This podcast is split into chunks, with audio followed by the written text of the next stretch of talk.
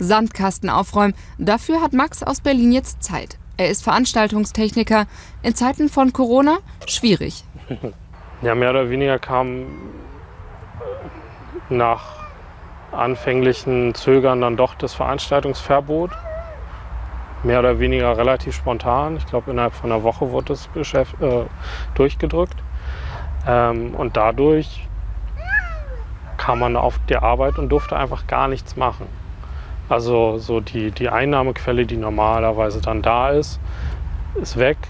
Max wird in Kurzarbeit geschickt auf null Stunden.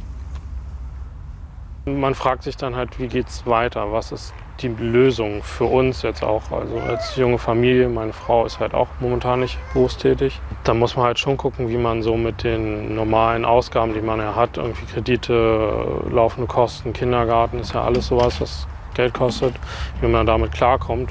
Ein Drittel des Gehalts ist weg. Dafür ganz viel freie Zeit da. Und dann beschäftigt man sich, was man so machen könnte, um auch was nebenbei, zu, also die Zeit rumzukriegen. Und dann bin ich bei nebenan gelandet und ähm, habe da Gitarrenunterricht angeboten. Wie viele Leute haben sich dann darauf gemeldet? Äh, zwei Leute, die auch beide bei mir jetzt Unterricht nehmen.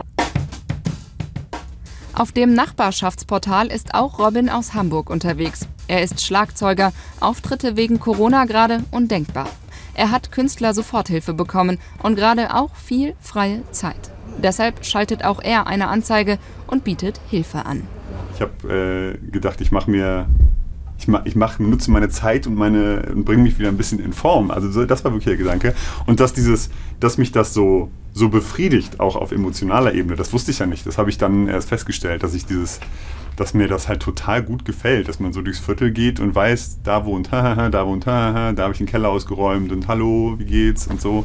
Das ist einfach, das ist einfach das Schönste an der Situation. Robin lernt die Menschen in seinem Viertel kennen. Er kauft für sie ein, mistet für sie den Keller aus. Mal bekommt er zum Dank eine Umarmung, mal Gegenstände, die er als werdender Vater gut gebrauchen kann und mal ein wenig Geld. Also es ist wirklich so, es geht dabei nicht um die Kohle. Die, die, landet in meinem Portemonnaie und das landet dann wieder im Supermarkt. So, also wirklich so in dem Rahmen. Das ist jetzt nicht so, dass ich irgendwie zu Hause mir ein Sparschwein vollstopfe, sondern das ist halt einfach das Geld, was ich so, das Handgeld sozusagen. Auch Max stopft sein Sparschwein nicht voll. Aber auch er bekommt etwas Geld. 10 bis 15 Euro pro Unterrichtsstunde. Und hast du auch mal überlegt, das anzumelden oder wäre das irgendwie zu aufwendig? Hatte ich schon überlegt, wenn das jetzt wirklich richtig viele gewesen wären, ähm, hätte ich gesagt, ja komm, dann äh, so bei zehn Leuten oder so, da ist das echt viel. Aber so bei zweien, wovon jetzt einer auch wieder abspringt, oder beziehungsweise dreien, weil ich ja gerade wie noch habe. Ähm, aber also es ist einfach so, so unregelmäßig, dass sich das einfach auch nicht lohnt. Für ihn sei das eher eine Aufwandsentschädigung, sagt Max. Angewiesen sei er nicht auf das Geld, da er ab dem siebten Monat in Kurzarbeit 87 Prozent seines Gehalts bekommt.